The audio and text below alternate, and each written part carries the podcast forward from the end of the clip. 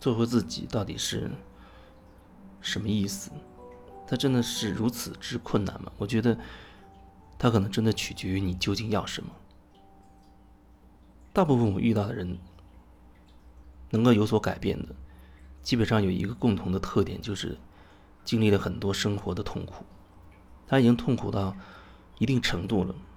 没有办法承受了，现实又找不到出路了，他就渴望，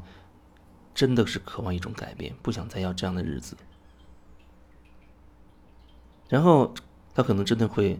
遇到一些人，遇到一些事情，促成他这个改变。那那个改变，真正改变是什么呢？是不是真的他以前的那个痛苦就忽然消失不见了呢？他都没有去看，问题就解决了呢？就不见了呢？我觉得不是，已经成为事实的那些东西，它始终会留下一个印记。只是面针对这个事情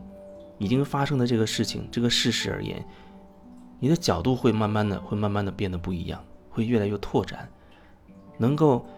看到，并且能够慢慢理解更多的角度、更多的可能性，你这样就不会再局限在最早的那个很局限的那单一的角度里、单一的情绪里。你看到了更多的可能性，同时可能你对那件事情有更更完整的了解、理解，甚至对事件的自己，包括事件当中的别人，你都有更深刻的体会，就好像你能同理到自己、同理到对方一样。然后有一种叫放下，它会慢慢慢慢的发生。它不是说嘴里讲放下放下，你念一万遍催眠自己就真的可以放下，但是它可能会起到覆盖真相的作用。你不断讲放下放下，它会变成一种一种咒语，一种封印。可能封念到催眠到你，连事情的真实的情况可能都会忘记，都淡忘，然后你可能就会真的以为。放下了，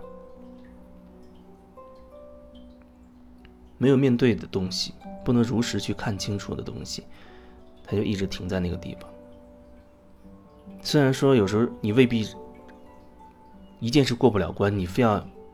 非要去好像弄清楚这一这一个点，因为好多事情它背后是同样的一个背景，同样的一个模式。或许另外一件事情当中，你深入去看清楚了啊，看清自己。自己的一些东西，然后从而后面那个模式可能慢慢的在松动，在瓦解。那这样你再回头看另外一些你曾经没有放下的事情的时候，你会发现哦，原来是这样，它会相对比较容易，可能就迎刃而解了。那一个前提就是后面的那个模式，它真的可以越来越松动，越来越能够让你看清晰，你而而不是一再的去一再的去回避它，去逃避它。大多数情况，我遇到的人，也包括我自己在内，都是遇到了很多生活中很痛苦的事情，没有办法解决的东西，然后寻求出路。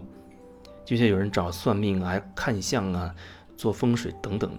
基本都是生活中遇到了问题，希望用这个方式能够让自己改变，让自己的运气改变，或者说就是希望自己能够所谓的好起来，无灾无难，升官发财。但到后面，可能你会发现这样的一种想法还是局限了，还是会局限。因为即使你会发现，即使你有了很多钱，但是钱可能和你的痛苦没有什么关系。有时候人会觉得钱可以解决至少绝大多数事情。生病上医院需要钱，小小的感冒挂个水需要钱，你买各种东西要要钱，出去旅游要钱。吃的、穿的、喝的，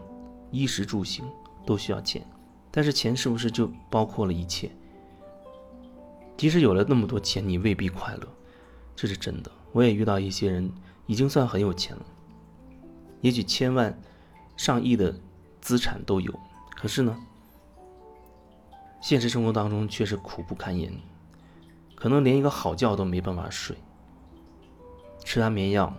要靠吃吃安眠药。来让自己勉强可以睡一下，没有安眠药恐怕就会折腾一夜一夜的折腾，睡不着。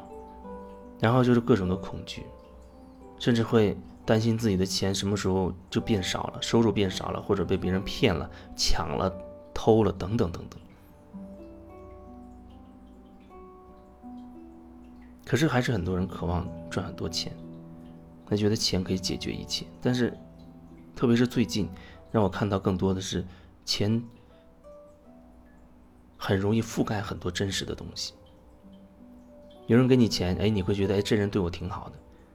原本对他有很多所谓的情绪啊，因为随着他给你钱，好像没了，你反而认为，哎，这人是个好人。但或许那情绪，他只是被钱给掩盖住了。曾经发生的事情，你曾经有的情绪，并没有过去。给你的钱让你觉得这人好，那是后面的又另另又是另外一件事情。但是对你而言，这个钱可以冲淡很多其他的东西，你就会觉得，哎，那曾经的伤害好像好像没了。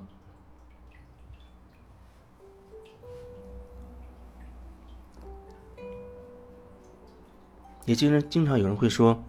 自己缺钱，自己没钱。那我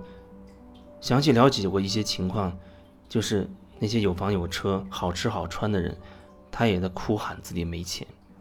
月收入很很高的人，他也在说自己没钱。那到底你的真实的经济状况是什么呢？有时候我会问一些人，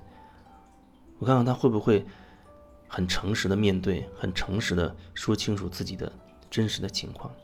那几乎没有，都是一再的回避。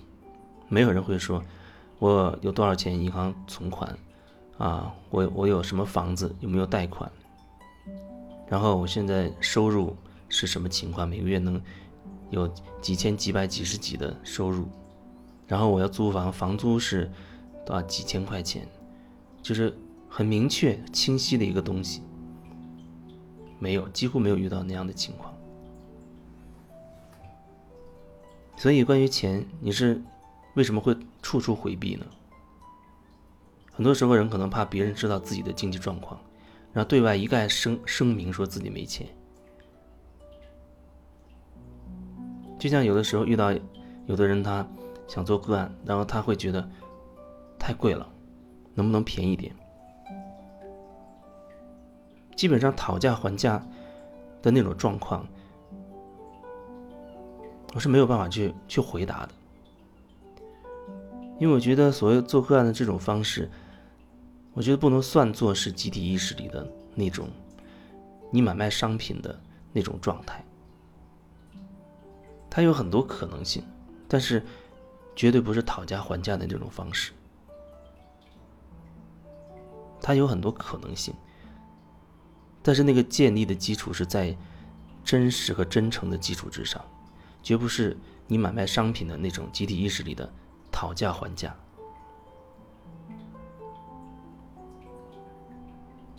所以点点滴滴，你都有机会看清楚自己，都有机会。只不过你是不是愿意去看，还是更愿意虚伪的活着，